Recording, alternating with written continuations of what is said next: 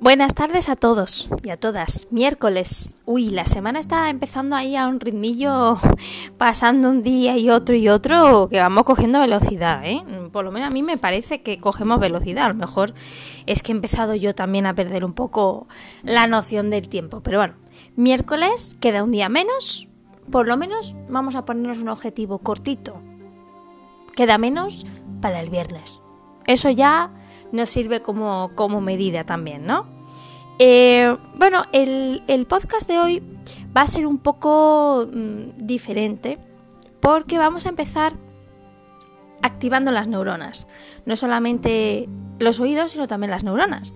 Y esta vez no va a ser con un cuento, sino que va a ser con un acertijo. ¿Y por qué? Bueno, es una forma, un juego, una forma de, razonar, una forma de deducir, una forma de activar ¿no? el cerebro de otra forma, a través del lenguaje en este, en este caso. Y vamos a utilizar un libro eh, de enigmas de un personaje súper mega conocido, que me encanta, la verdad se ha dicho también, es Sherlock Holmes. Y eh, bueno, os voy a dejar aquí el acertijo, el enigma, y la respuesta vendrá en la introducción del podcast de mañana, jueves, ¿de acuerdo? Así que, como siempre hacemos, cogemos aire, activamos una escucha activa, nos centramos en las palabras y si necesitas apuntar algún dato para tenerlo para poder pensar, pues también, ¿por qué no? No veis muy rápido, ¿de acuerdo?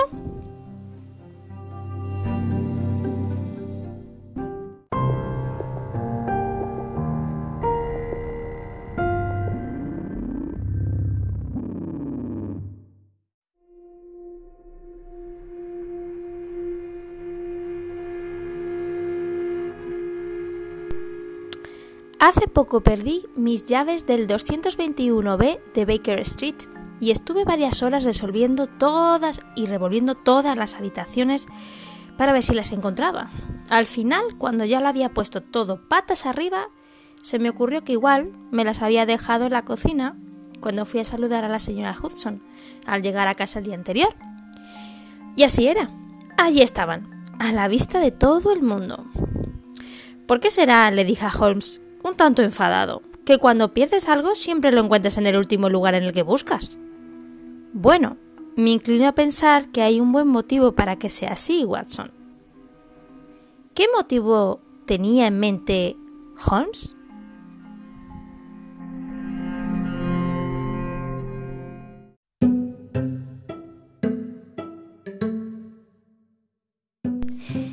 Bien, ya tenemos nuestro enigma, nuestro reto, ya le estamos dando a las neuronas un poco, pero te pido que dejes de dar un poco de trabajo a tus neuronas en el enigma y te centres un poco en el tema que hoy vamos a hablar.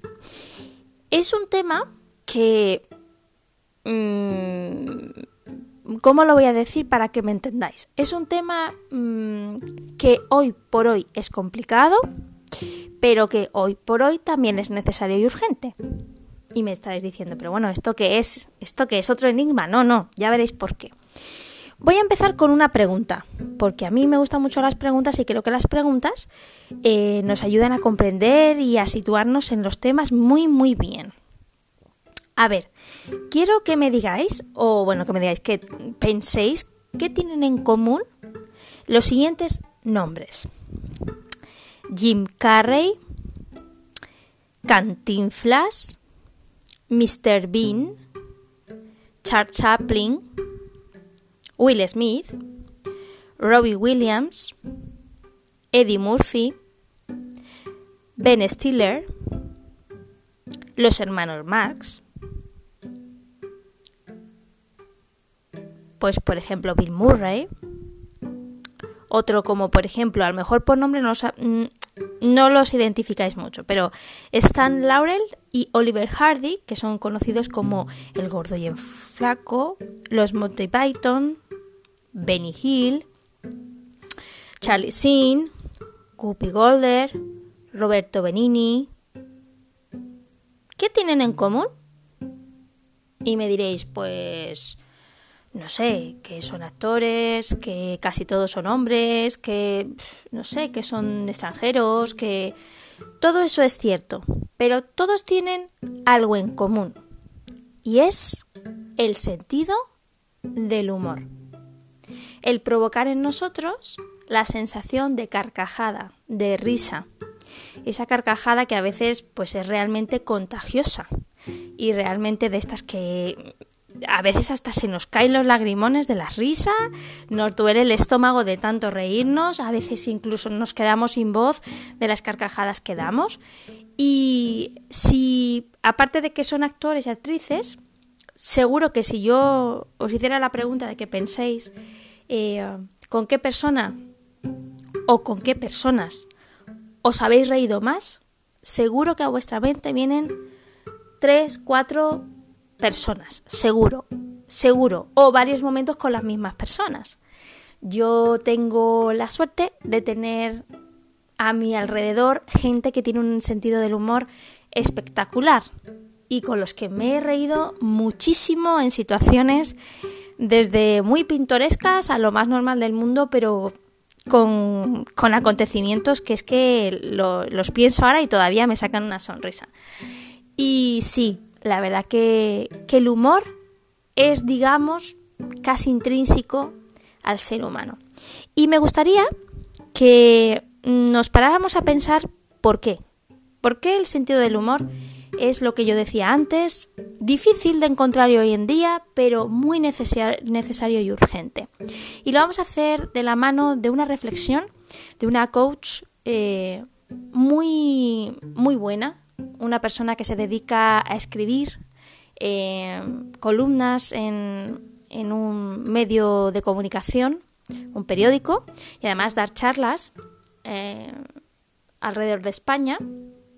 Y también entrena o forma a líderes, empresarios, etc. Es una mujer que merece la pena agregar la lista de personas eh, que leer sus obras o por lo menos escucharlas en alguna de sus conferencias es Pilar Jericó.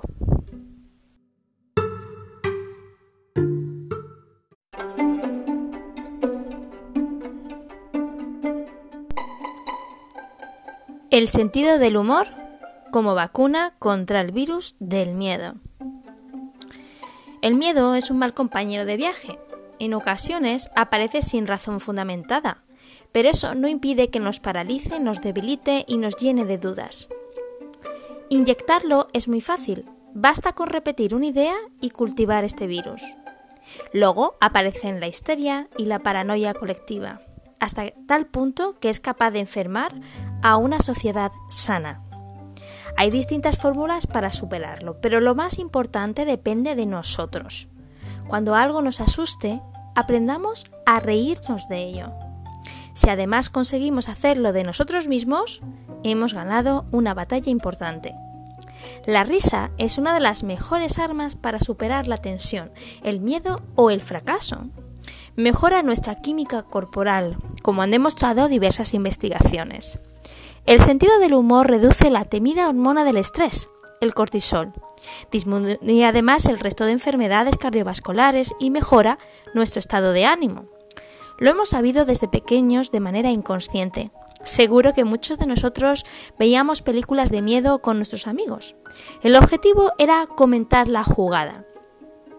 Esta básicamente consistía en reírnos de las escenas que dábamos que nos daban más pavor. De ese modo pasábamos el susto acompañados y además con risas. Ahora también está sucediendo con la amenaza del coronavirus. En menos de un mes, en una cuenta de Twitter, ha conseguido más de 444.000 seguidores. Este perfil se define a sí mismo como la cuenta oficial del coronavirus. Su mensaje más valorado, estoy cerrando la gira mundial con mi representante. Las siguientes frases como ¿Quieres estar en el sorteo de una bandeja laboral? Estoy de Erasmus o anulo eventos por encargo. El ingrediente principal de esta cuenta es el sentido del humor. De hecho, hay usuarios que se han referido a ello en sus tweets. Si el coronavirus causa miedo, en algunos lugares nos burlamos de la situación creando este tweet. Para darle más color a sus comentarios han surgido otras cuentas que para parodian enfermedades, aunque con mucho menos seguidores. El éxito de esta cuenta, por llamarla de algún modo, es un ejemplo buenísimo del vínculo profundo entre el sentido del humor y el miedo. Cuando más nos atemoriza algo, más necesitamos reírnos de ello. Puede parecer una locura, pero esta necesidad es realmente saludable, aunque no vale cualquier broma. El sentido del humor puede transformarse en un arma arrojadiza ante terceros cuando se apoya en el sarcasmo o en la burla. En este caso nos reímos, pero también dañamos a otras personas, aunque sea a sus espaldas. Cuentan que eso es justamente lo que hacían los hermanos Kennedy cuando invitaban a veranear a un conocido que no les gustaba en exceso. Mostraban cortesía delante de él, pero a sus espaldas se explayaban con todo tipo de comentarios ácidos. Posiblemente el humor más sano sea el que nos ayuda a enfrentarnos a un miedo sin necesidad de herir a nadie. ¿Qué podemos hacer para desarrollar esta habilidad y reírnos hasta que en situaciones que nos paralizan? Primero, rodearnos de personas que despierten nuestro sentido del humor. Necesitamos tener amistades que nos ayuden a ver la parte amable de las cosas que nos pasan. A veces una llamada, una broma o un chiste se convierten en mano de santo para superar un problema o incluso una bronca del jefe. Segundo, generar un entorno donde la risa tenga su espacio. Los problemas en el trabajo, en la familia o en cualquier ámbito de la vida amargan nuestro humor. Para contrarrestarlo, podemos ver vídeos cómicos, seguir cuentas graciosas o cualquier otra estrategia que se nos ocurra y que nos haga sonreír. No pasemos un solo día sin reírnos, aunque sea un poco. Por último, no debemos tomarnos las cosas tan en serio.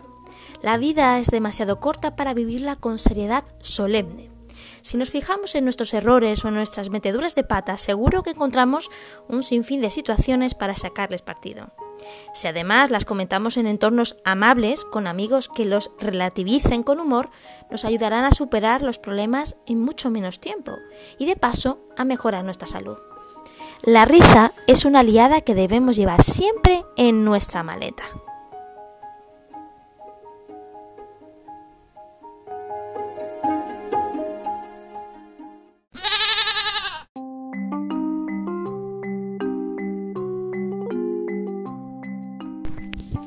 Bueno, visto lo visto, hace falta reírse mucho. Es verdad que no se trata de ahora ir con una careta, una sonrisa así forzada todo el día, ni de reírse de cada cosa que nos pase durante todo el día.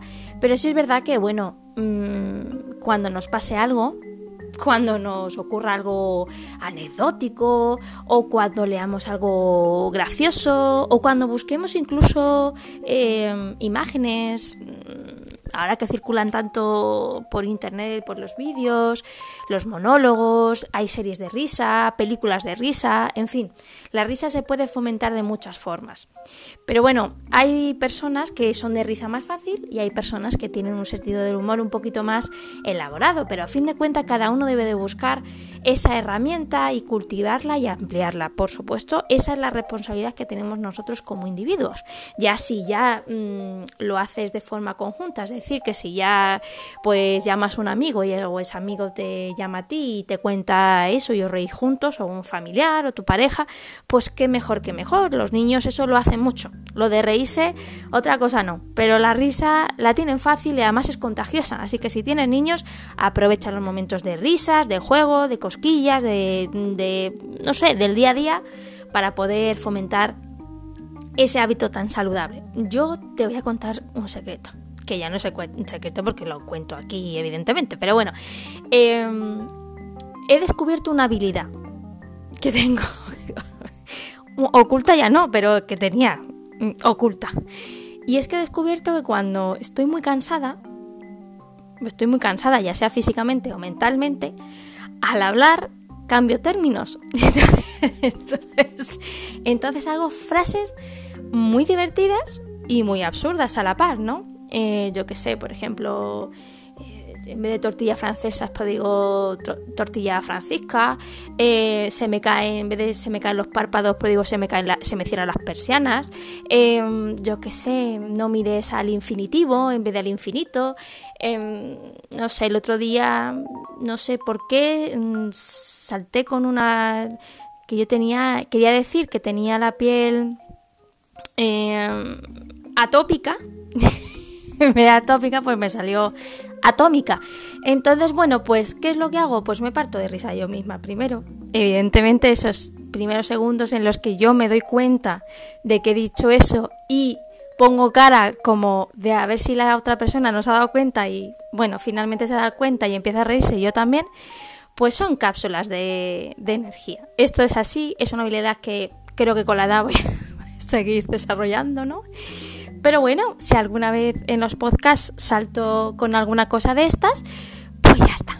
Ya sabéis mi secreto, ese sentido del humor. Así que nada, espero que os haya gustado, espero que por lo menos le deis una pensada y que el sentido del humor, vamos, invada cada rincón de, de vuestro corazón y de vuestra mente en estos días y a partir de estos días si ya anteriormente no lo hacía con tanta frecuencia.